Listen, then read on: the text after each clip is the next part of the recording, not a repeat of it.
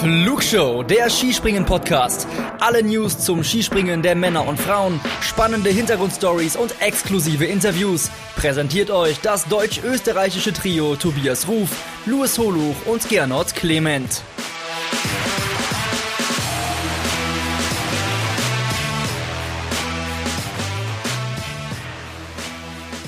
Die Olympiamedaillen sind vergeben, die Athletinnen und Athleten auf dem Heimweg oder sogar schon zu Hause. Und damit ist es natürlich auch Zeit für eine Rückschau der Flugshow, zu der ich, Luis Holoch, euch recht herzlich begrüße. Und äh, ja, mit der Begrüßung gleich mal die schlechte Nachricht vorneweg. Meine Kompagnons Tobi und Gernot lassen sich heute entschuldigen, aber ich bin natürlich trotzdem nicht alleine, sondern freue mich sehr, heute wieder auf die Expertise von unserer lieben Ulrike Uli Gressler zurückgreifen zu können. Hallo Uli. Hallo, freut mich, dass ich dich unterstützen darf wieder und sehr gerne und bin gespannt, was unsere Folge so Gutes wieder hervorbringt. Das bin ich auch. Ja, wir haben noch zwei Wettbewerbe offen gehabt seit unserer letzten Folge, nämlich das Team und das Einzel der Herren auf der Großschanze. Und dann lass uns doch mit dem Teamspringen anfangen, denn das äh, ist ja das letzte Springen, was jetzt stattgefunden hat. Das hat Österreich gewonnen vor Slowenien und Deutschland. Norwegen bisschen undankbar auf dem vierten Platz, aber dazu kommen wir gleich noch. Erstmal muss ich ja on-air auch ein Kompliment an dich aussprechen. Uli, du warst diejenige, die das äh, vorhergesagt hat, also die österreichische Goldmedaille. Ähm, würdest du denn auch sagen, dass das ein verdienter Sieg war für die Österreicher? Ja, ich denke mal, wenn man die Goldmedaille gewinnt, dann ist das immer verdient irgendwo. Äh, klar, ich habe Österreich getippt. Ich glaube, die hatten wirklich äh, die wenigsten auf dem Zettel, dass die Gold gewinnen. Aber irgendwie haben sie mir immer schon sehr gut im Training gefallen. Ich fand die äh, Stärke, die kompakte Stärke von dem Team, das hat, war eigentlich so der ausschlaggebende Punkt, warum ich sie auf Platz 1 gesetzt habe. Weil die anderen Mannschaften hatten alle so einen Wackelkandidat, wenn nicht sogar zwei. Und ja, ist ja ausgegangen. Und ich denke, ja, wenn man Gold gewinnt, ist es meistens eigentlich immer verdient. Und muss ich auch sagen, ich kenne ihn ja nicht, ich habe es ja schon im Einzelnen gesagt, aber besonders für den Manuel Fettner hat mich gefreut, ähm, wenn man diesen Weg von dem Manuel Fettner kennt und jetzt hat er auf einmal zwei olympische Medaillen und ist, glaube ich, sogar der älteste Goldmedaillengewinner für die Skispringer. Ja, Hut ab und Gratulation.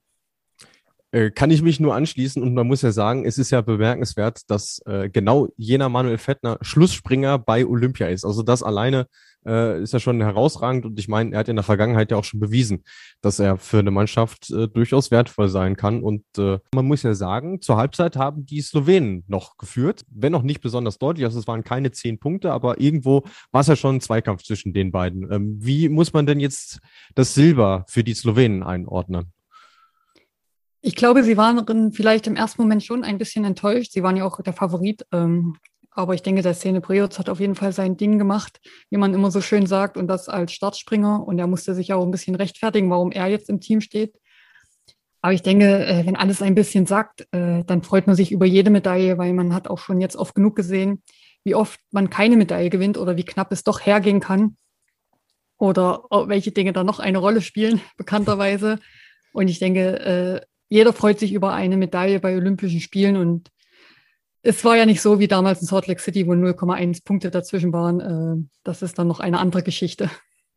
Du hast gerade so schön gesagt, man freut sich immer über Medaillen und einer, der sich ganz besonders gefreut hat, war äh, Markus Eisenbichler, der mit der deutschen Mannschaft das Bronze äh, gewonnen hat. Ich zitiere jetzt nicht, was er hier gesagt hat, das ist ja nicht so ganz äh, zitierfähig, aber die Freude war ja riesengroß. Ähm, es waren ja jetzt nur 0,8 Punkte gegenüber Norwegen. Gibt es trotzdem irgendeinen Grund, wo man sagen kann, da war Deutschland an diesem Tag vielleicht besser als Norwegen?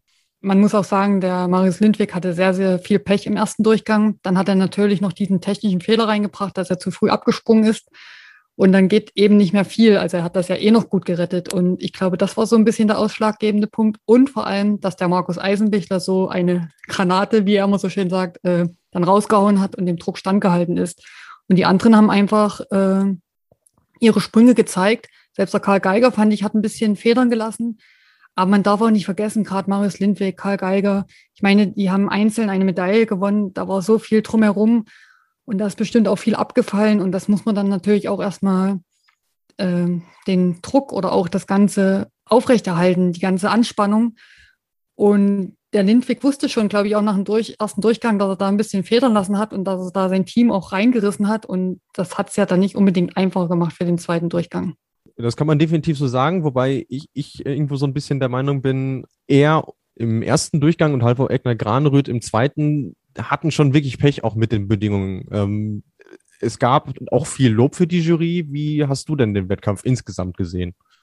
Ja, ich denke, es war verdammt schwer. Ich meine, man sieht ja auch nicht die Kälte, minus 22 Grad mit Wind, das bedeutet schon was. Und da war natürlich die Jury auch ein bisschen Zugzwang. Klar wollte man warten, dass jeder Springer ungefähr faire Bedingungen hat, aber ich glaube, war auch teilweise ganz schön ein schneller Wechsel drin. Man hat es oft in der Anzeige gesehen, äh, was sie an Meterzahl hätten springen müssen, wie schnell das dann doch gewechselt hat. Der, ja Marius Lindwig hatte einfach Pech oder vielleicht insgesamt die, äh, die Norweger ein bisschen mehr als vielleicht andere Mannschaften. Äh, wenn man jetzt dann wieder die Medaillen betrachtet, sagt man gut, im Einzelnen hat halt Norwegen Gold gewonnen und dann hat es nicht gereicht. Aber es war auf jeden Fall ein schwieriger Wettkampf und dafür hat es die Jury, glaube ich, schon äh, sehr gut gemacht. Weil wenn man zu lange den Wettkampf unterbricht oder einen wieder rein und rausholt bei minus 22 Grad, ja, ich weiß auch nicht, ob dann besser ist, dass man ein bisschen bessere Bedingungen hat oder ob man dann gleich äh, springen durfte. Und wie so ein Wettkampf laufen kann, äh, haben wir ja vor vier Jahren in Pyeongchang gesehen. Ich glaube, das war jetzt auch nicht was, was äh, als Zuschauer unbedingt Spaß gemacht hätte. Äh, steigen wir doch ein in die Hörerfragen. Wir haben wieder sehr viele Zuschriften von euch äh, bekommen. Vielen Dank dafür. Äh, Carla.apps hat uns gefragt, welcher war für euch der beste Sprung des Wettbewerbs? Ähm, für mich war der beste Sprung trotzdem von Ryo Kobayashi auf der großen im ersten Durchgang weil ich da wieder phänomenal fand, wie er den Telemark da unten in dem weiten Bereich gesetzt hat. Und ich denke, hätte die Jury vielleicht nicht ganz so viel Anlauf im ersten Durchgang gegeben, äh, wäre das für einen Ryo Kobayashi eher zum Vorteil gewesen, weil ich hatte das Gefühl im ersten Durchgang, er hätte sogar noch drei, vier Meter weiterspringen können, aber die Chance war eben dann zu Ende. Hm. Und natürlich war auch der Sprung vom Ryo Kobayashi auf der kleinen im ersten Durchgang eigentlich fast unschlagbar. Ja, kann ich mich nur anschließen. Und um noch einen Sprung aus dem äh, Teamspringen zu nehmen, da ist es für mich ganz klar der zweite von Markus Eisenbichler. Allein, weil wir jetzt wissen auch, was er für eine Bedeutung gehabt hat, aber wie er den durchgezogen hat auf 139,5 Meter. Sehr, sehr schön. Dada 1896 hat uns gefragt, haben die Russen eine gute Zukunft vor sich, wenn man sieht, was ein Sadriev abgeliefert hat? Ähm, schwierig. Man hat das schon ein paar Mal bei den Russen gedacht. Sie hatten schon einige gute Springer, ähm, wo man dachte, jetzt geht's voran. Klar, sie haben jetzt auch Silber gewonnen im Mixteam. Äh, die Medaille haben sie auf jeden Fall. Die wird ihnen auch keiner mehr wegnehmen. Ich bin mal gespannt. Äh, der Klima springt ja auch schon eine ganze Weile, sage ich mal, im guten, sehr guten Mittelfeld mit dabei. Aber ob es wirklich für ganz vorne reicht, schwierig, weil der russische Verband dann doch manchmal sehr eigen sein kann und die Mentalität äh, dieser Nation manchmal auch ihre eigenen Wege geht. Aber natürlich würde es mich freuen, wenn einfach, im Endeffekt ist es ja auch ein großes Land, vielleicht auch eine große Nation, die es auch finanziell vielleicht stemmen können und mithalten können, dass die es wirklich dann auch mal schaffen, gezielter zu fördern und auch die Mannschaft wirklich in die Weltspitze dauerhaft hineinzubringen. Sandreev ist 18 äh, Jahre jung, also ich finde, für sein Alter ist er schon ziemlich, ziemlich weit und äh, es ist auf jeden Fall ein gutes Talent, was sie da jetzt haben. Ähm, ist natürlich auch immer so die Frage, ob sie es in der Breite hinbekommen, weil nur ein Springer pro Generation äh, reicht in der Regel nicht. Also da bin ich auch äh, sehr gespannt drauf, äh, würde mich dir aber grundsätzlich erstmal anschließen. Und der Dada hat noch nachgelegt und die Johanna hat uns das auch gefragt, ähm, ob denn der von dir eben schon angesprochene Manuel Fettner unser Adler der Olympischen Spiele ist. Ich glaube, wir kommen gar nicht drum herum, ihm diese Auszeichnung zu vergeben, oder? Auf jeden Fall, also ja, kommen wir nicht drum herum, aber ich würde dann auch noch gerne zwei andere Springer erwähnen, die mir sehr gut gefallen haben. Äh, das war der Peter Preutz, ähm, äh, der seine Medaillen natürlich da mitgenommen hat. Und der eigentlich nicht so belohnt war oder wurde, ist der Kamil Stoch. Ähm, der ist eigentlich sensationell zurückgekommen, wenn man sieht, wo er in Innsbruck war und wie schwer er sich getan hat. Und da sieht man einfach, was dieser Mann kann, also was in ihm steckt. Und was er sich erarbeiten kann. Und da tat es mir dann doch fast ein bisschen leid, obwohl er auch schon eigentlich alles gewonnen hat, dass er da ein bisschen leer ausgegangen ist mit der polnischen Mannschaft und auch im Einzelnen, weil er war zweimal knapp dran. Ich bin mal gespannt, wie er jetzt noch im Weltcup dann zurückschlägt.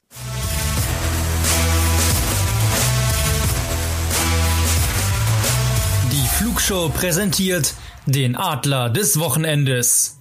Also, der Adler der Olympischen Spiele bei den Herren geht auf jeden Fall an Manuel Fettner, um das noch festzuhalten. Und genau zu den beiden Namen, die du gerade schon angesprochen hast, können wir jetzt prima die Brücke schlagen und damit auch äh, zum Großschanzen-Einzel, denn ja, du hast es gerade schon erwähnt, Kamil Stoch ist dort Vierter geworden. Ähm, finde, es gab dort sehr, sehr bewegende Bilder auch von ihm, wie er ähm, ja, sich den polnischen Kollegen gestellt hat. Ähm, viele haben versucht, ihn, ihn aufzumuntern, aber er war irgendwie nicht so zu beruhigen. Und eine Hörerin hat uns geschrieben, ähm, ob das auch ein Zeichen von Druck ist, ähm, den er sich vielleicht selber macht oder dem, äh, dem er ausgesetzt ist, ähm, dass es danach so aus ihm herausbricht. Äh, wie, wie hast du das denn gesehen, wie er sich nach dem Wettkampf so gegeben und verhalten hat?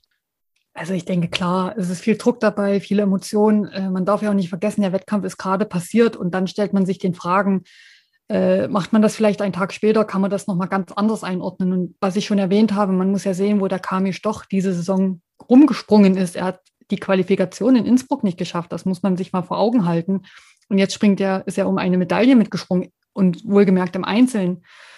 Und man kann, was er sich vielleicht ein bisschen trösten kann, dass es jetzt nicht wirklich knapp waren. Es waren immerhin trotzdem vier oder fünf Punkte auf Platz drei. Es waren jetzt nicht die 0,5 Punkte wie beim Peter Preetz auf der Kleinschanze, wo man sich vielleicht noch ein bisschen mehr ärgert. Aber ich glaube auch, den Kamisch doch hätte geholfen, wenn die Jury im ersten Durchgang vielleicht ein, zwei Lugen weniger Fahrt gegeben hätte weil der konnte springen, der ist ja auch schon sehr weit gesprungen. Ich habe zwischendurch schon ein paar Mal gedacht, wo sollen die noch hinspringen? Und ich bin echt froh, äh, dass es dann so ausgegangen ist, wie es ausgegangen ist, dass nicht noch äh, wirklich einer da über 145 springt und den Sprung eventuell nicht hätte stehen können. Da hatte ich schon ein bisschen Bedenken. So war es natürlich ein hochrangiger, spannender Wettkampf mit vielen schönen weiten Flügen für die Zuschauer. Aber wenn man ein bisschen an das Wohl der Athleten denkt, war es teilweise auch naja, hatte ich schon ein bisschen schlechtes Bauchgefühl zwischendurch.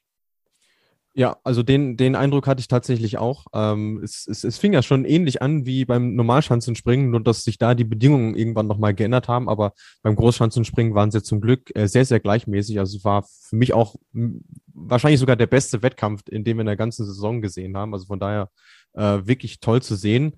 Äh, und der Data hat uns auch gefragt, wie, wie wir denn die Leistung von Preots uns doch quasi den beiden tragischen Vierten, kann man so sagen, sehen. Für ihn sehr positiv nach der Saison. Ich glaube, da können wir uns nur anschließen.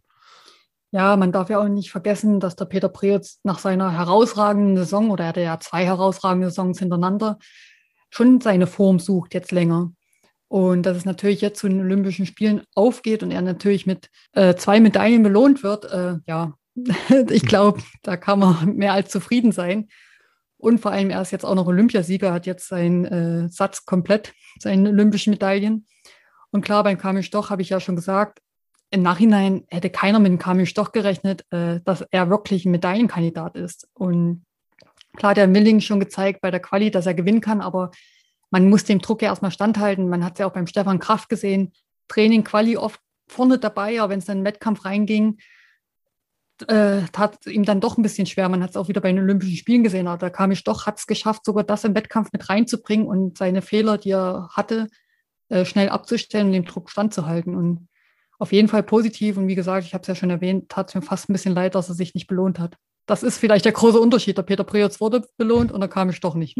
Ja, das äh, kann man definitiv so sagen, aber äh, für beide gilt natürlich, äh, sie haben sich in keinerlei Hinsicht irgendwas vorzuwerfen. Äh, dann blicken wir doch noch auf die Medaillengewinner im Einzel. Marius Lindwig holt die Goldmedaille vor Ryuyo Kobayashi und Karl Geiger. Wie gesagt, wir haben es eben schon gesagt, das ist unfassbar hohes Niveau, sehr weite Sprünge in diesem äh, Wettkampf.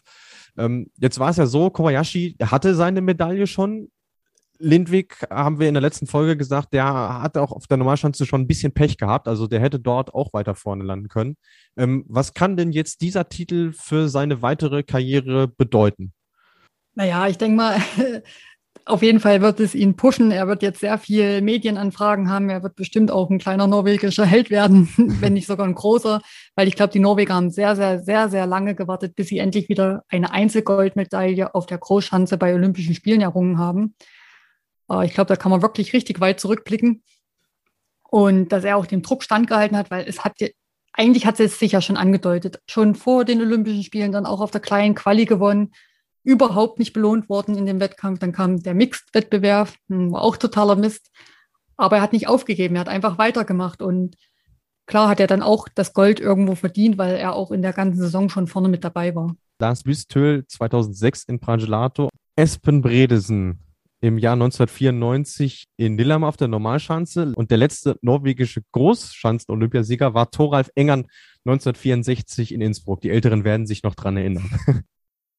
Ja, ich hatte irgendwas, aber ich wusste es nicht mehr ganz genau. Ich wusste irgendwas mit vier hinten, aber ich war mir jetzt nicht ganz äh, sicher, ob es 64 oder 54 oder so, irgend sowas war. Und deswegen, aber gut, dass wir dich ja als Lexikon dabei haben.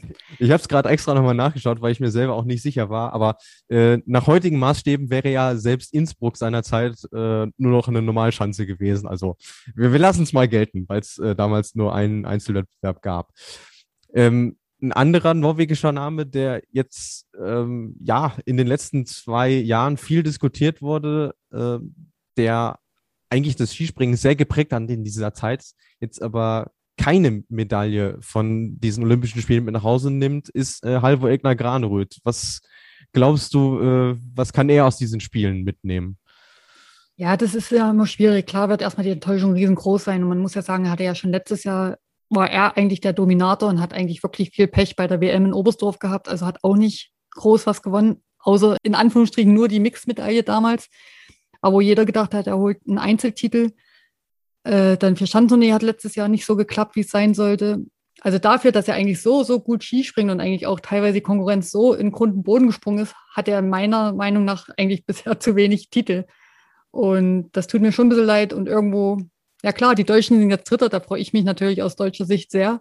Aber die Norweger hätten es mannschaftlich genauso verdient, weil die auch keine leichte Saison hatten und auch keine leichte Vorbereitung. Man darf ja nicht vergessen, äh, mit Vorfang und Tande, dass die überhaupt noch zu den Olympischen Spielen angereist sind und jetzt auch äh, zumindest Tante starten durfte. Irgendwo hätten sie es auch verdient. Aber wenn man jetzt das dann so sieht, Lindwig hat Gold für Norwegen, dann hat es sich vielleicht doch wieder irgendwo, wenn man das große Ganze sieht, ausgeglichen. Für Deutschland gab es in dem Wettbewerb ja auch noch äh, eine Medaille, die man vorher, ja, also im Prinzip, äh, seitdem man die ersten Eindrücke aus Peking gewinnen konnte, nicht wirklich einplanen konnte. Karl Geiger hat Bronze geholt. Wie ist diese Medaille denn für ihn persönlich einzuschätzen?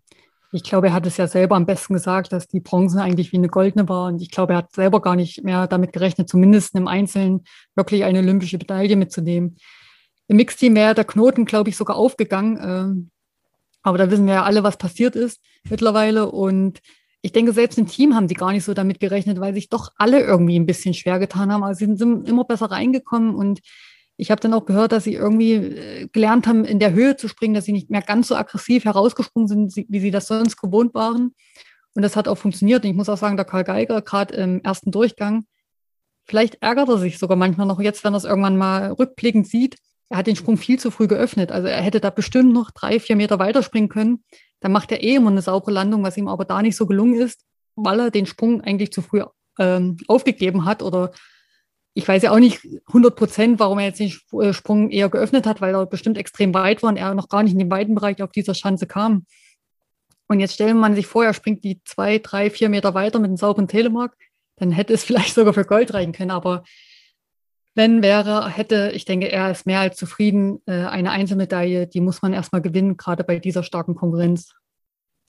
Und wenn man jetzt rückblickend betrachtet, äh, das deutsche Skisprungteam fährt mit drei Medaillen äh, von diesen Wettbewerben nach Hause. Man hätte sicherlich gerne noch eine im Mixed irgendwo mitgenommen, aber du hast es ja eben schon gesagt, wir wissen alle, was da passiert ist. Ich glaube, insgesamt kann man da aus deutscher Sicht doch sehr zufrieden sein einer, der wahrscheinlich nicht mit seinen Olympia-Ergebnissen zufrieden sein wird, ist äh, Angela Nischek. Er war die ganze Saison über Sloweniens Vorzeigespringer. Ähm, Anna Katharina hat uns gefragt, warum er auf der Großschanze dann nicht mehr gesprungen ist. Ich glaube, die Frage können wir relativ kurz und knapp beantworten. Äh, er war im Training schlichtweg nicht gut genug, sodass ihn die Trainer dann nicht mehr nominiert haben. Und Dada hat uns gefragt, ob er die Enttäuschung bei den Männern aus sportlicher Sicht ist. Wie siehst du das?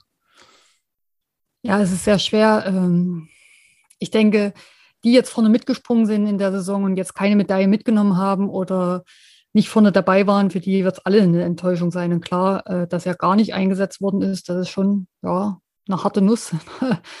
Äh, ich fand es irgendwo folgerichtig, weil man hat ihm auf der Normalschanze noch die Chance gegeben, obwohl er im Training da auch nicht besser war als Szene Preots ähm, und er konnte es da halt nicht so wirklich äh, nutzen. Fürs Mix hat er dann sowieso keine Rolle gespielt ähm, und wenn es dann auf der Großen auch wieder nicht läuft, dann äh, hast du, finde ich, äh, gegenüber dem besseren Springer aus dem Training dann aus dem Training dann irgendwo auch keine Argumente mehr. Also da sollte dann irgendwo schon das Leistungsprinzip gelten, finde ich zumindest. Ja, das auf jeden Fall. Also bin ich voll bei dir man kann sich höchstens drum streiten, wenn es wirklich sehr, sehr knapp war, dann gibt man vielleicht doch eher mal den Springer, äh, auf den man setzen kann, äh, der die Erfahrung hat. Das gab es ja auch schon. Äh, und dann ist ja immer ganz entscheidend, was im Team vorher kommuniziert wird. Manche Trainer sagen, klar, die Besten äh, auf der Liste im Training, die setze ich auch ein. Manche Trainer machen das doch ein bisschen anders und äh, greifen dann zurück, wie die äh, in vergangenen Wettkämpfen gerade im Teamspringen vielleicht einsetzbar waren. Und ja, da weiß ich natürlich auch nicht, was die Slowenen kommuniziert haben, aber ich glaube, es war ja nicht mal knapp zwischen Zenepriots und ihm. Äh, auf beiden Schanzen nicht, nein. Also von daher äh, kann man sagen, äh, das äh, ging dann irgendwo schon auch in Ordnung. Da, da hat der Datte nochmal eine Frage nachgeschossen. Ich glaube auch, das ist auch nicht die letzte, die ich hier in meinem Dokument stehen habe. Äh, ganz amüsant. Äh, habt ihr den Schrei von Ammann während seinem ersten Sprung gehört? Musste sehr lachen. Also man hat ja viele, Ju also im Sprung, ja, das war der Ammann, aber man hat ja sehr viele Jubelschreie gehört. Das war ganz lustig. Ich fand das manchmal auch ganz lustig, dass man so viel Feedback bekommen hat als Zuschauer im Fernsehen, äh, weil das ja ganz selten, aber ich glaube, es lag auch daran, weil eben keine Zuschauer da waren. Und da hat man ja gesehen, das waren ja ganz viele, die sind da 130, 135 Meter gesprungen, haben gesagt, wow, jetzt bin ich voll dabei. Und ich weiß noch, der Daniel Huber, der war total überrascht, wo er auf einmal in Anführungsstrichen nur 14. war mit seinem ich weiß gar nicht, 134 Metern oder irgendwas. Äh, da hat man dann gesehen, das meinte ich ja vorhin auch, dass sehr viel Fahrt gegeben worden ist und dass es die Bedingungen auch zugelassen haben. Aber natürlich wurden dann doch einige Springer nach ihrem Sprung ganz schön enttäuscht, wo sie gemerkt haben, puh, es reicht ja doch nicht für weiter vorne. Ja, also fand ich auch, dieser Wettkampf, der hatte irgendwie auch was, was Amüsantes mit. Ähm, und Ammann hat sich ja auch äh, nach dem äh, zweiten Sprung im Teamwettbewerb auch sehr äh, freudig erregt gezeigt. Da war ich mir allerdings nicht ganz sicher, ob das ernst oder ironisch gemeint war. Das äh, äh, müsste man ihn dann mal fragen, aber trotzdem natürlich äh, wie immer eine Bereicherung, der Mann. Ähm, wahrscheinlich bei seinen letzten Olympischen Spielen. Bei ihm kann man es ja nie ganz sicher sagen. Er, er legt sich da ja nicht fest. Vielleicht hat er ja deswegen auch, sage ich mal, den Jubelschrei, dass er das eigentlich nochmal geschafft hat. Ähm, er hat sich ja auch gut präsentiert, ist ja nicht nur einfach mitgesprungen, weil man sagt, jetzt ist er Schweizer und ist dorthin gefahren er ist ja auch wirklich gut mitgesprungen und vielleicht war das jetzt auch für ihn so wirklich so ein Haken jetzt dran, ähm, weil ich kann mir jetzt auch schwer vorstellen, dass er jetzt wirklich sagt, er macht nochmal vier Jahre. Ich weiß schon, dass er an Sochi schon überlegt hatte, beziehungsweise nach Vancouver eigentlich ja schon. Ja. Und im Endeffekt hat er jetzt nochmal drei Olympische Spiele mitgenommen. Ähm, aber ich glaube, er weiß dann auch, jetzt ist irgendwann die Zeit, es dann doch vielleicht äh, irgendwann sein zu lassen vor allem unsere Schweizer Freunde natürlich auch cool, dass sie es geschafft haben, im Team äh, in den zweiten Durchgang äh, zu springen, weil das ist eigentlich immer so das Maximum, was sie äh, mit ihren derzeitigen Mitteln erreichen können. Von daher war das auch eine schöne Geschichte. Jetzt haben wir noch ein Thema offen, ähm, wo es gar nicht so einfach ist, den Dreh richtig äh, hinzubekommen, weil die Diskussion doch sehr erhitzt war. Ähm, sie war es schon im Mix. Sie hat sich dann äh, leider fortgesetzt, weil auch die Springer was dazu getan haben. Ähm, und deswegen hat uns BTS Eka Tyro Dancing Queen auch gefragt, fandet ihr die Insta-Aktion von Daniel Sadreev auch so daneben, wo seiner Meinung nach der Anzug von Karl Geiger zu groß sei, mit Vergleichsbildern an einer sehr unangemessenen Stelle. Ich verstehe nicht, warum er sich damit beschäftigt. Er war ja im Kampf um die Medaillen nicht beteiligt. Was ist eure Meinung? Also, um es vielleicht noch zu erklären und äh, dann auf die Frage einzugehen, ähm, er war einer derjenigen, der diese Screenshots geteilt hat, wo ähm, man den Ober- und Unterkörper von Karl Geiger gesehen hat, äh, wo sich der Anzug drumherum befand, die dann auch mit Anzügen von Kobayashi und äh, Stoch äh, ja, verglichen wurden. Ähm, fangen wir erstmal mit dem Post an sich an. Was hältst du davon persönlich?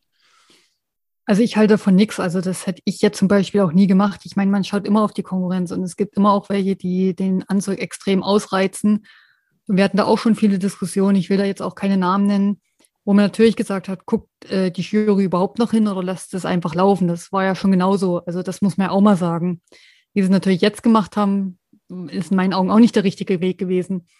Äh, aber jedenfalls denke ich, als Athlet macht man das nicht so öffentlich. Und ähm, das ist, glaube ich, allgemein so ein bisschen jetzt das Problem geworden mit den ganzen Social Media und ein Klick und schnell ist mal was gesagt, getan. Ähm, das ist nicht die feine Art. Und ich meine, er hat ja auch Silber gewonnen äh, weil ja die Jury mal richtig oder auch nicht richtig, da kann man sich ja jetzt streiten, äh, eingegriffen hat.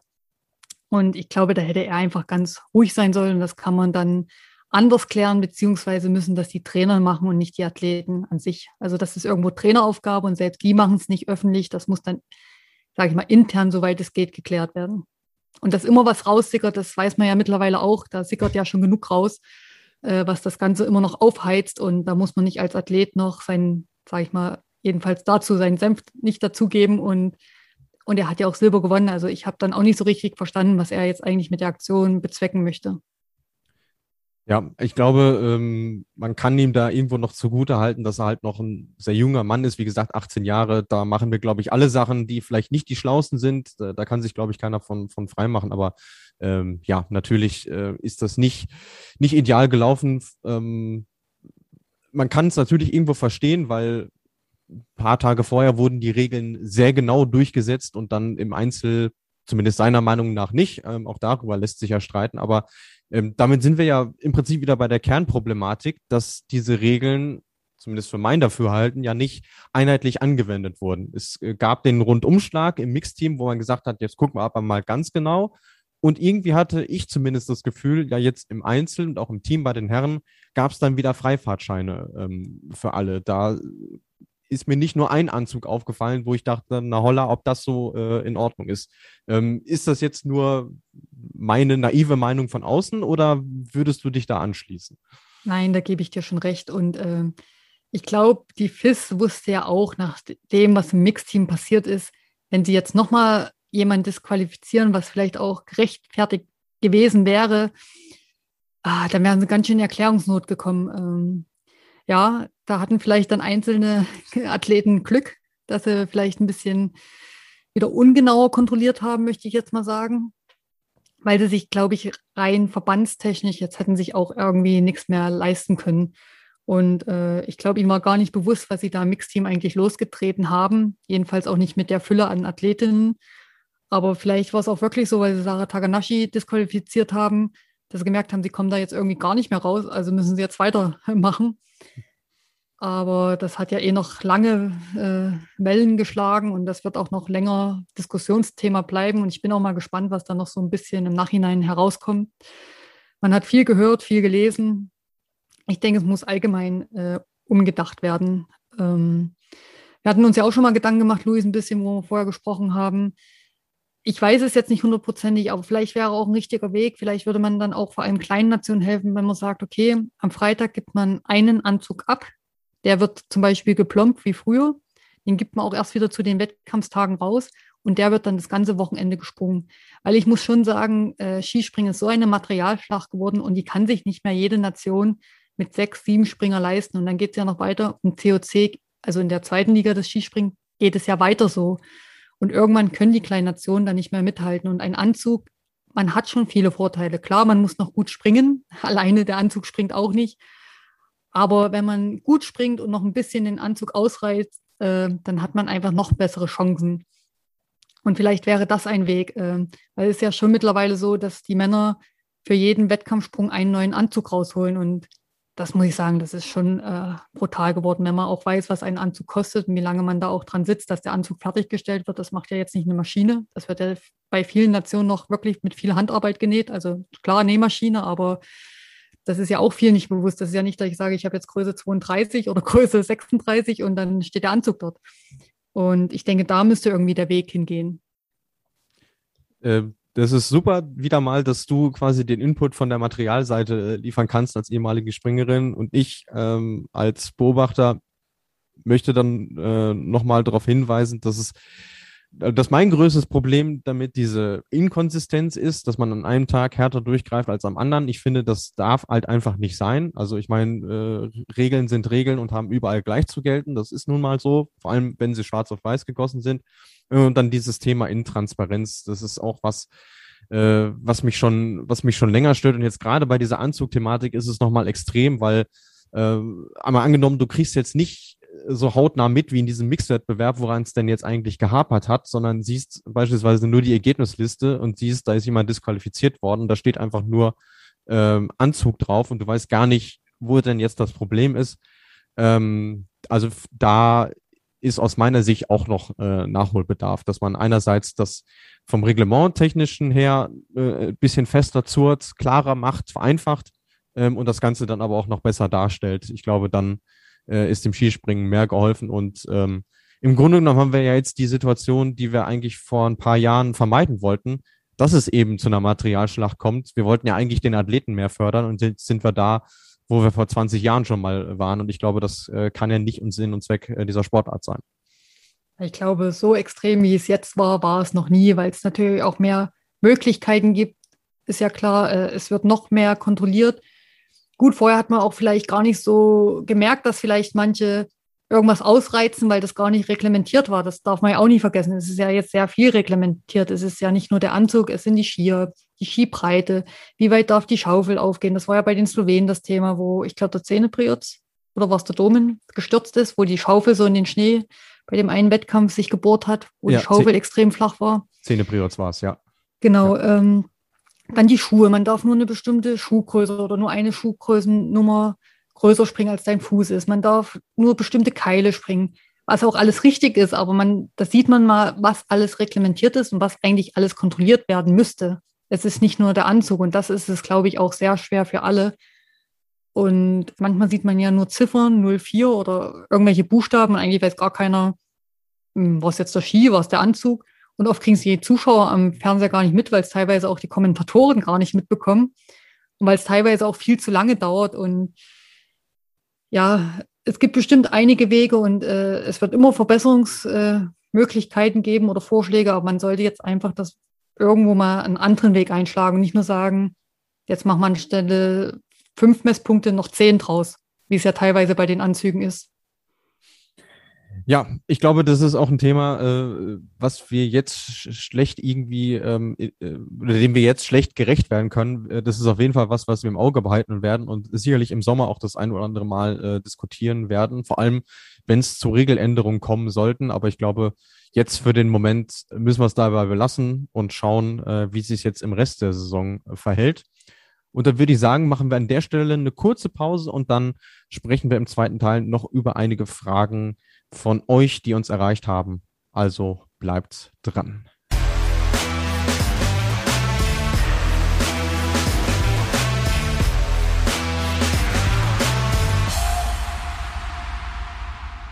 Wir sind zurück zum zweiten Teil unserer Olympia-Rückschau hier in der Flugshow. An meiner Seite ist immer noch Ulrike Kressler und natürlich, wenn die liebe Uli bei uns im Podcast zu Gast ist, müssen wir auch ein bisschen noch über das Frauenskispringen reden, wenngleich äh, es ja jetzt in der zweiten Wettkampfwoche leider keine Wettkämpfe mehr gab für die Frauen. Aber wir haben noch ein paar Fragen offen und ich würde sagen, dann stürzen wir uns doch direkt rein. Da der 1896, ich habe es angekündigt, hat nochmal nachgeliefert und gefragt, ist Silber für Irina Avakumova ein versöhnliches Ende nach dem vierten Platz vor vier Jahren? Ah, ich glaube, man kann das gar nicht so vergleichen. Ich denke mal, wäre das vor vier Jahren passiert, dann würde ich sagen, ja. Ähm, das war ja irgendwo ein Einzelwettbewerb und eine Einzelmedaille ist ja doch für jeden Athletin oder Athletin noch mal ein bisschen höher angesehen.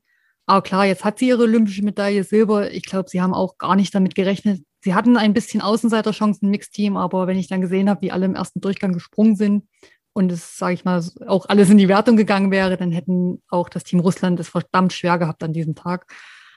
Aber jetzt hat sie ihre Silbermedaille bei Olympischen Spielen. Das muss man erstmal schaffen. Sie ist ja jetzt auch nicht mehr die Jüngste. Ähm, da weiß man ja auch nicht, wie lange das noch geht, ob sie nochmal einen Olympiazyklus mitmacht. Und ja, ich denke, sie wird nicht unzufrieden sein. Äh, ganz bestimmt nicht. Vor allem, wenn wir uns nochmal zurückerinnern, also genau nach dieser äh, Olympiasaison seinerzeit ähm, hatte sie angekündigt, äh, sich eine Pause äh, zu nehmen vom, vom Skispringen. Ähm, und da wusste man gar nicht, kommt sie überhaupt nochmal zurück? Und wenn ja, wann? Und stand dann in der Saison plötzlich auf der Matte und dass sie jetzt äh, ja mit Silber äh, aus äh, Peking abreist, ähm, glaube ich, hätte man so vorher auch nicht unbedingt äh, erwarten können. Dann hat uns Paul Passler gefragt, wer ist für euch der Macher, ich drehe es jetzt mal auf die Frauen, die Macherin der Spiele? Gibt es irgendeine, wo man sagen kann, Mensch, die hat sich jetzt nachhaltig so äh, hervorgetan aus deiner Sicht? Aber wir vergeben jetzt noch nicht den Adler. Der kommt gleich. okay. Na, dann muss ich trotzdem sagen, ist die Osha Bockatei. Wir haben es ja nach dem Sommer schon gesagt, wo sie den Sommer Grand Prix gewonnen hat. Der Luis war eher skeptisch, dass sie es mit in den Winter nimmt. Ich habe natürlich gesagt, sie nimmt es mit in den Winter. Ich hatte sie auch irgendwo mit äh, äh, Gesamtweltcup irgendwo mit vorne reingerechnet, wo sie ja wirklich auch gut dasteht. Aber dass sie dann wirklich das Gold holt bei den Olympischen Spielen, jetzt mal auch davon abgesehen, dass die Marita Kramer nicht am Start war, aber auch sie hätte es erstmal runterbringen müssen an dem Tag. Aber es ausgerechnet sie äh, das Gold holt, da hatten, glaube ich, an, äh, waren andere Slowenen eher vorher gesehen, also zum Beispiel mit Liga Krishna. Und deswegen ist sie für mich eigentlich wirklich, wenn es eine richtig große Gewinnerin gibt, ist sie das auf jeden Fall bei den Frauen. Ja, äh, würde ich mich hundertprozentig anschließen. Es klingt immer noch so ein bisschen äh, surreal, äh, davon zu sprechen. Usha Bogatay, äh, Olympiasiegerin, vor allem wenn man ihre persönliche Geschichte auch mit den Olympischen Spielen kennt.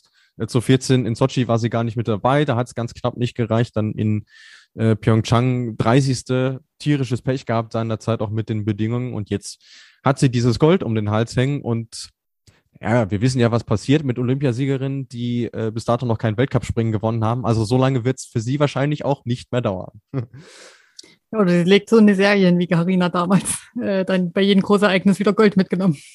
Äh, wir sind auf jeden Fall gespannt, ja. Also ich meine, äh, mein, du weißt es ja sowieso besser als ich. Das haben wir ja jetzt hier auch nochmal on the record aufbereitet. Äh, es kann ja noch einiges kommen aus ihrer Sicht. Du hast das Stichwort Adlerin äh, schon reingeworfen und ich finde, dass, äh, den Preis können wir jetzt an dieser Stelle auch vergeben. Deswegen hören wir noch mal kurz Musik.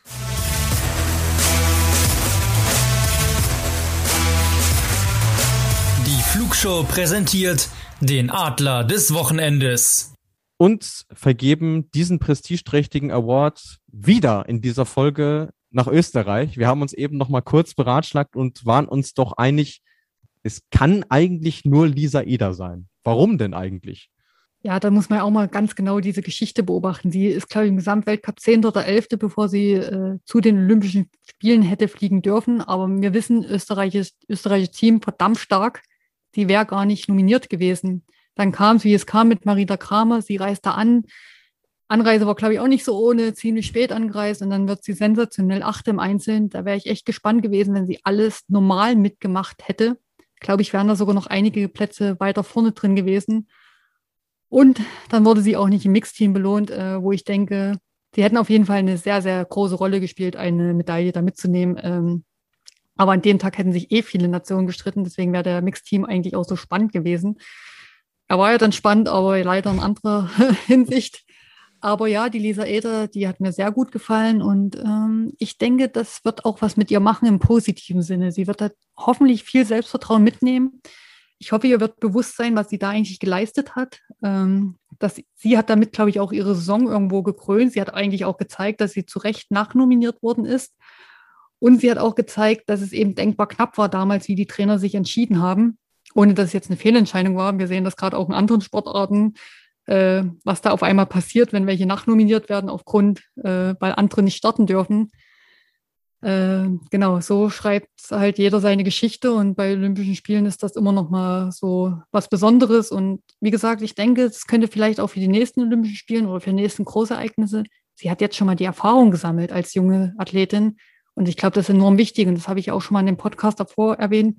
Das war, glaube ich, auch Katharina Althaus ihr großer Vorteil, dass sie schon so lange dabei ist und eigentlich jetzt ihre dritten Olympischen Spiele mitgenommen hat und eigentlich die Coolness dadurch auch gewonnen hat. Und das darf man oft nicht unterschätzen. Absolut. Und ähm, sie hat ja auch super Anlagen, das muss man echt sagen. Also was sie für eine Sprungkraft mitbringt, sie ist auch erst 20 Jahre jung, das darf man äh, auch nicht vergessen, ist jetzt auch schon äh, einige Jahre im Weltcup etabliert und ähm, das, was du gesagt hast, dass ihr das hoffentlich bewusst wird, wie gut äh, das eigentlich war. Also ähm, ja, kann ich nur beipflichten, habe ich ihr dann im Nachhinein auch äh, geschrieben und hoffe, dass sie das äh, genauso verarbeiten kann, äh, wie wir ihr das jetzt quasi so, so nahegelegt haben. Und von daher eine hochverdiente Adlerin der Woche. Ich habe es gerade nochmal nachgeschaut, sie war zweite und vierte in ihren Gruppen im Mixteam. Also da wäre für Österreich sicherlich noch mehr drin gewesen, aber es hat eben nicht sollen sein. Wenn wir aber schon bei diesem Mixteam sind, können wir noch auf zwei weitere Fragen von euch da draußen eingehen. Einmal von äh, Flippo410 und von der lieben Vivi, die uns beide gefragt haben, ähm, was wir glauben, was dieses Mixteam-Springen auf das Damen-Skispringen für Auswirkungen haben wird. Flippo ging sogar äh, so weit zu sagen, seht ihr das Damen-Skispringen nachhaltig geschädigt? Also ich glaube es nicht, weil es haben sich doch viele oder eigentlich alle Nationen sage ich mal, die, vor allem auch die Trainer von den äh, Männern sehr eingesetzt oder sehr die Frauen in Schutz genommen. Im, am Anfang hat man schon gesagt, ja, das Damen-Skispringen wurde da sehr äh, zerstört, hat ja Katha so äh, gesagt, wortwörtlich. Ähm, ich glaube, sie haben insgesamt das Springen da etwas zerstört oder äh, diese Wettkampfreihe. Und sie haben es jetzt vielleicht ein bisschen wieder gerade gebogen mit den Männerwettkämpfen. Aber äh, es ist auf jeden Fall ein Ruck durch Skispringen gegangen. Und äh, ich hoffe eigentlich, dass die Frauen, vielleicht gehen sie sogar jetzt im Nachhinein irgendwann doch noch als Gewinner raus, weil vielleicht äh, das Reglement ein bisschen anders ausgelegt wird und ähm, dass man jetzt vielleicht doch noch ein bisschen mehr für die Frauen macht. Äh, das hilft zwar nicht den einzelnen Personen, die da jetzt an dem Tag natürlich sehr bestraft worden sind. Und der Karl Geiger hat es ja auch gesagt, äh, ich glaube, die wissen gar nicht, was er da den Athletinnen angetan hat. Gerade die Sarah Takanashi muss ich wieder dran denken. Äh, klar, man kann immer sagen, man ist eine Nummer, aber man ist keine Nummer, jedenfalls nicht, wenn es einen persönlich betrifft. Und ich hoffe natürlich, dass ich Sarah Takanashi dann Hinzenbach sehen werde und dass sie auch weitermacht, weil sie hat ja so ein bisschen angedeutet, sie weiß noch nicht, wo der Weg hingeht. Und wie gesagt, ich hoffe, dass es nicht äh, weiter das Darmskispringen hin, hinunterzieht, sondern eher vielleicht dann doch ein bisschen pusht und einfach auch mehr Mixed-Wettbewerbe einfach mal in nächster Saison äh, geben wird, wo man sich dann vielleicht mal ein bisschen mehr einigen kann, wie man jetzt eigentlich was durchführen möchte. Das wäre auf jeden Fall sehr wünschenswert. Ähm, für diese Saison haben wir ja noch einen Mixed, auf das wir uns freuen können, in Oslo am legendären Holmenkollen im ersten Land, was eine Mixed-Nationalmannschaft einberufen hat in Norwegen. Äh, wenn nicht dort, wo denn dann? Ähm, wenn wir eh schon bei diesem ja, Fazit ziehen sind, äh, gibt es sonst noch was aus deiner Sicht, was man vor allem aus Sicht der, des Damenskisprings und der, der Athletinnen aus diesen Olympischen Spielen mitnehmen kann? Vielleicht auch im Vergleich zu den beiden Ausgaben, die wir vorher gesehen haben. Ja, was ich mir wünschen würde, dass die Frauen einfach auch ein bisschen mehr Fahrt kriegen zu solchen Großereignissen. Also bei den Männern wird es ja auch gemacht und dann geht man manchmal auch runter. Ähm, ja, das fand ich schon sehr schade, dass sie auch den Einzelwettkampf da ein bisschen kaputt gemacht haben äh, für die Springerinnen. Die Zuschauer kriegen das vielleicht gar nicht manchmal so mit, aber ich glaube, da wäre wirklich auch mehr drin gewesen. Dann würde ich mir natürlich wünschen, dass es in vier Jahren das Mannschaftsspringen dann gibt für die Frauen, weil das wäre auch sehr spannend geworden. Und dann hätten sie auch noch eine Chance, wo sie dann vielleicht versöhnlich von den Olympischen Spielen abreisen können, wie es jetzt vielleicht die Männer geschafft haben, gerade die Österreicher zum Beispiel jetzt mit Gold in der Tasche. Das würde ich mir natürlich wünschen. Und ähm, ja, dass da eben ein Weg gefunden wird, ähm, wie man einige Sachen anders handhabt. Mhm. Habe ich ehrlicherweise gar nichts zu ergänzen. Also äh, kann ich mich wieder mal nur anschließen. Ich glaube, wir, wir sind uns in vielen Sachen noch einig und äh, sind hoffentlich auch in der Lage, alles gut auf den Punkt zu bringen. Und ziehen ganz generell nochmal ein Fazit für diese Olympischen Spiele. Äh, Jan-Niklas Weber hat uns gefragt, und ich finde, das ist auch immer eine Frage, die man sich nach solchen Großereignissen absolut stellen kann. Was bleibt uns denn am ehesten im Kopf von Olympia? Bei ihm sind es leider Gottes die Materialdisqualifikationen. Was ist denn bei dir? Ja, wenn ich ehrlich bin, ist es auch der Mixwettbewerb, weil der wirklich denkwürdig war und äh, was ich auch schon gesagt habe, ich bin ja, ich war ja selber Sportlerin, ich war selber Skispringerin, ich weiß, was man dafür vier Jahre macht oder länger sogar. Manche machen ja, man darf ja nicht immer nur vier Jahreszyklus sehen, man macht es ja eigentlich von klein auf oder irgendwann, wenn man sich wirklich bewusst da mit 14, 15 entschieden hat, den Profiweg zu gehen, vielleicht aufs Sportinternat geht, also was man auch alles opfert und äh, wie da denn entschieden worden ist oder was an dem Tag vorgefallen ist, das tat mir schon sehr, sehr weh und das tat mir vor allem auch für die Sportlerinnen weh. Ähm, da geht es jetzt vielleicht auch gar nicht darum, dass sie jetzt die Medaille deswegen nicht gewonnen haben, sondern einfach, also es wird wie eine Trauer für die einzelnen Springerinnen gewesen sein. Für die einen mehr, für die anderen weniger, weil wie eine Kat hat ja zumindest mal ihre Einzelmedaille in der Tasche gehabt. Aber jetzt für viele andere, die sind einfach leer ausgegangen und auch für eine Daniela Iraschko, ich kann mir auch nicht vorstellen, dass sie jetzt wirklich nochmal vier Jahre dranhängt, allein weil es körperlich wohl nicht mehr anscheinend so gut geht und es dann wirklich jetzt nur noch eine Frage der Zeit ist und dass sie dann eigentlich so unversöhnlich dort äh, jetzt irgendwo, sage ich mal, einen Höhepunkt verlässt. Und ja, das ist leider auch mein Moment. Es hat leider die vielen positiven Momente und die vielen Überraschungen, positiven Überraschungen dann doch leider überflügelt. Und ich glaube, es wird vielen so geben, von dem Mixwettbewerb wird man noch in 30 Jahren sprechen.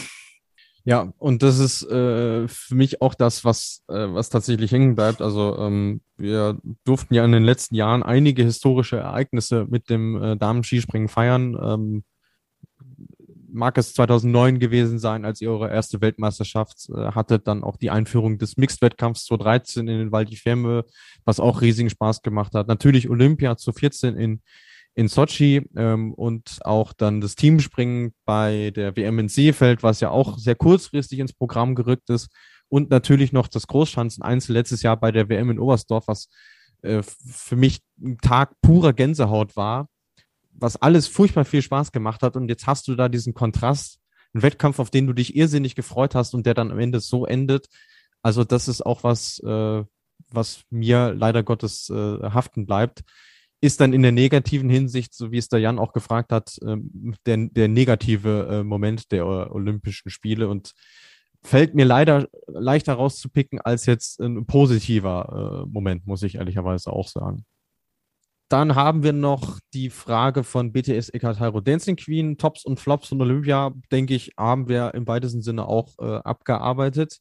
Und äh, der Patrick hat uns auch eine sehr lange Nachricht geschrieben, wo er die Ereignisse von Olympia nochmal zusammengefasst hat, was wir alles hatten. Äh, Skandalen, wie er so schön sagte, Wettkämpfe, die mehr oder weniger vom Wind beeinflusst wurden. Springer, die das erste Mal in ihrer Karriere eine Medaille gesammelt haben, egal ob es jetzt ein Weltklasse-Athlet wie Stefan Kraft äh, war, Grüße an Gernot, oder eben die Kanadier oder die Russen.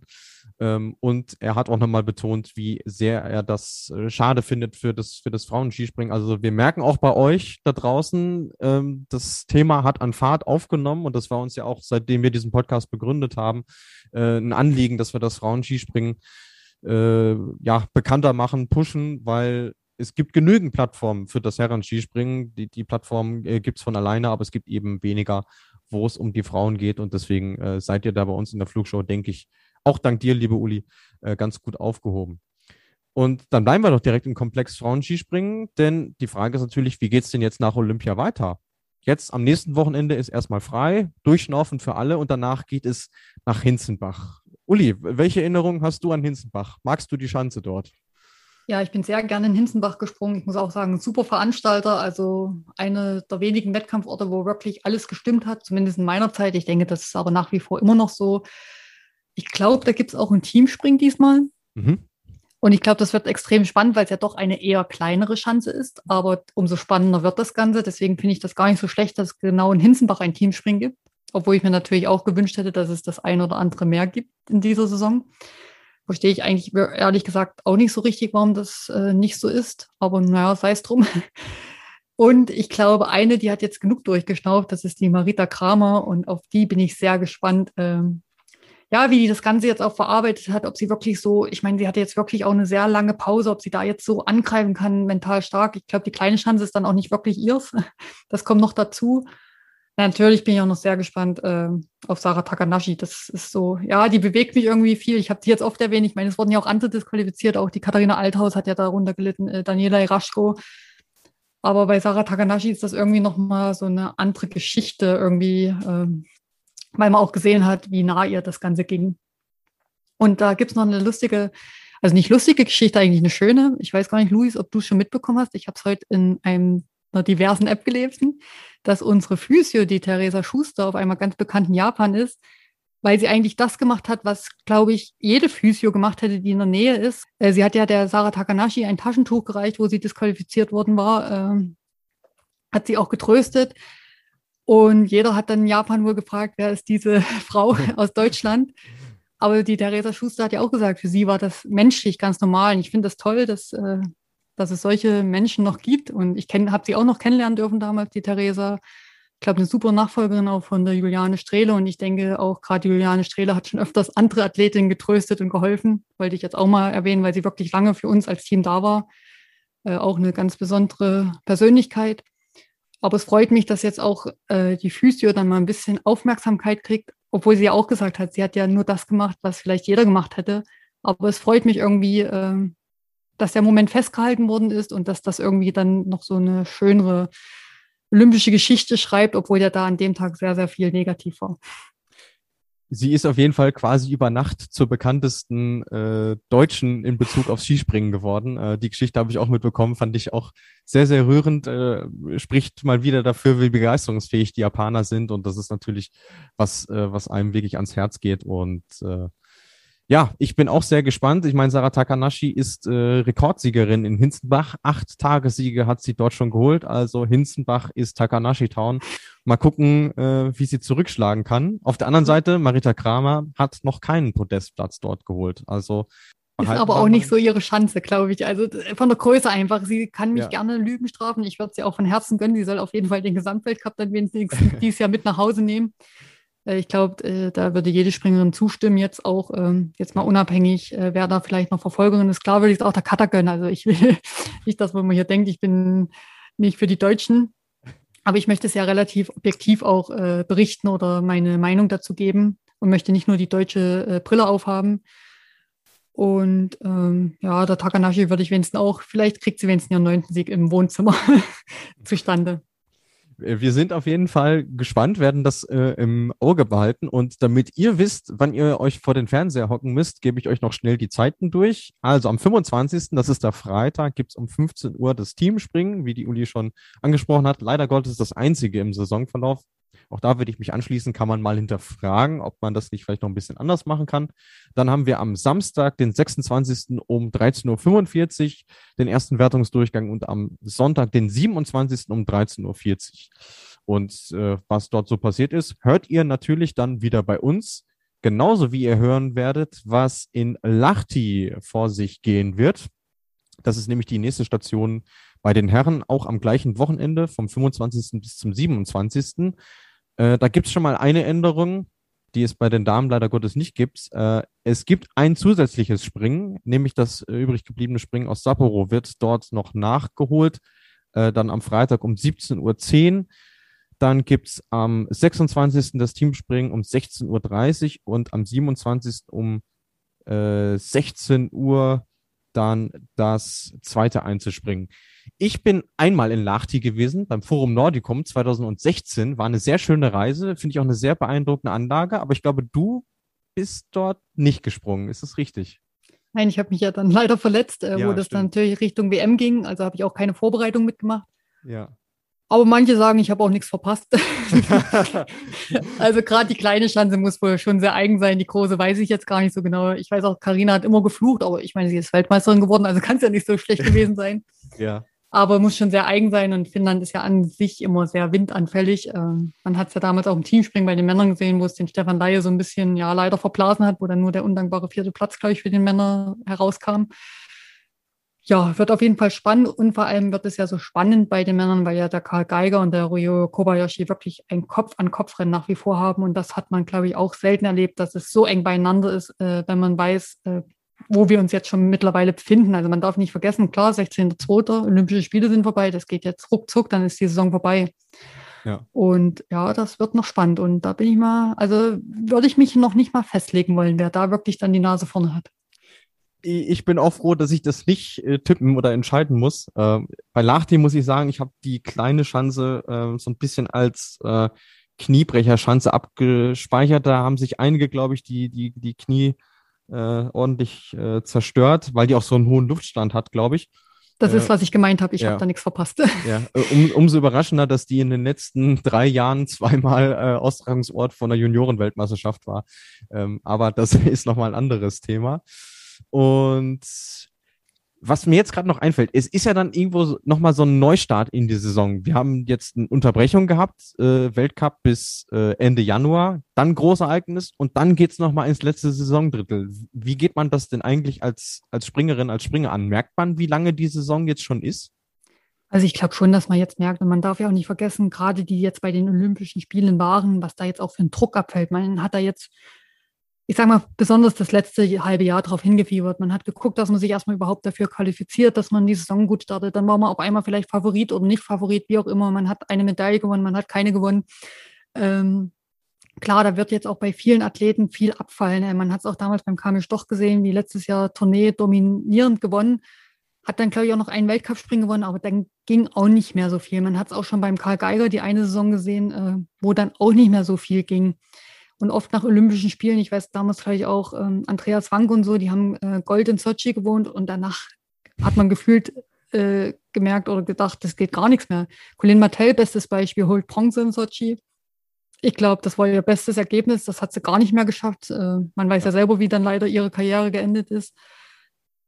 Also ich glaube, das macht ja auch was mit einem. Man darf ja auch nicht vergessen, was der Ryoyo Kobayashi jetzt vielleicht auch für Druck hatte mit den Doppelgold und was auch im Mixteam passiert ist und irgendwann, dass er vielleicht auch mal ein bisschen müde wird, das könnte man ihn jetzt auch nicht verübeln. Und gerade bei den Männern hat man schon oft gesehen, die haben ja noch ihr Nordic Tournament, also ihr Rohr heißt es ja mittlerweile, Entschuldigung, äh, da waren auf einmal welche vorne, wo man gedacht hat, boah, wenn die die ganze Saison so gesprungen wären. Aber das ist normal, dass manche jetzt vielleicht erst reinkommen oder irgendwie Fehler abgebaut haben. Ich, deswegen, ich bin mal gespannt, wie der Kamisch doch jetzt wirklich äh, noch die Saison vollenden wird.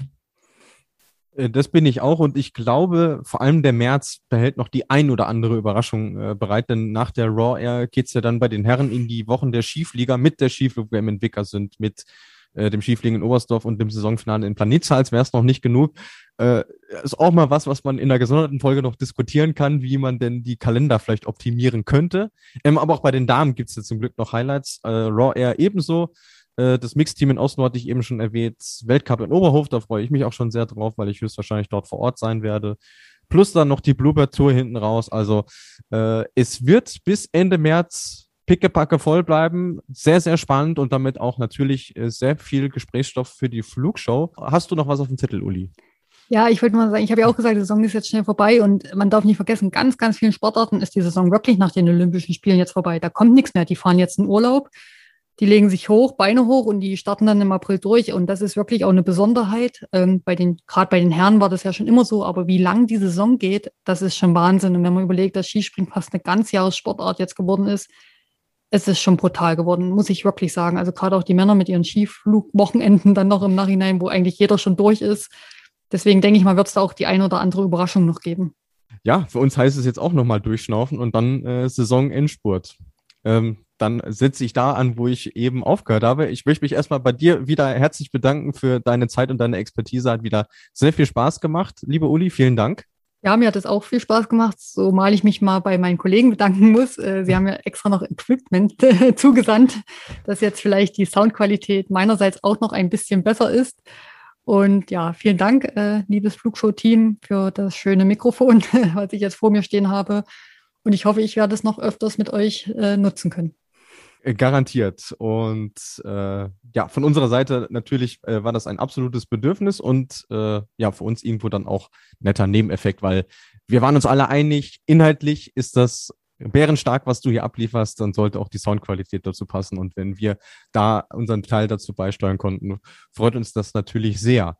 Es freut uns auch sehr, dass ihr da draußen wie immer sehr fleißig wart mit euren Einsendungen. Vielen, vielen Dank für eure interessanten und spannenden Fragen. Macht gerne weiter so. Wie gesagt, auch für die nächsten Wochen. Folgt uns auf Social Media, auf Facebook und auf Instagram. Auch bei Uli auf ihrer Facebook-Seite könnt ihr äh, vorbeischauen, wenn ihr das noch nicht getan haben solltet. Und dann bleibt uns eigentlich noch übrig, zu sagen, erholt euch gut von diesen anstrengenden, außergewöhnlichen Olympischen Spielen, ähm, dass auch ihr fit seid für das letzte Saisondrittel. Wir hören uns dann wieder nach dem Wochenende vom 25. bis 27. Februar mit den Weltcups in Hinzenbach bei den Damen und Lahti bei den Herren. Bis dahin wünsche ich euch eine gute Zeit und wie immer gilt, fliegt soweit es geht. Bis zum nächsten Mal.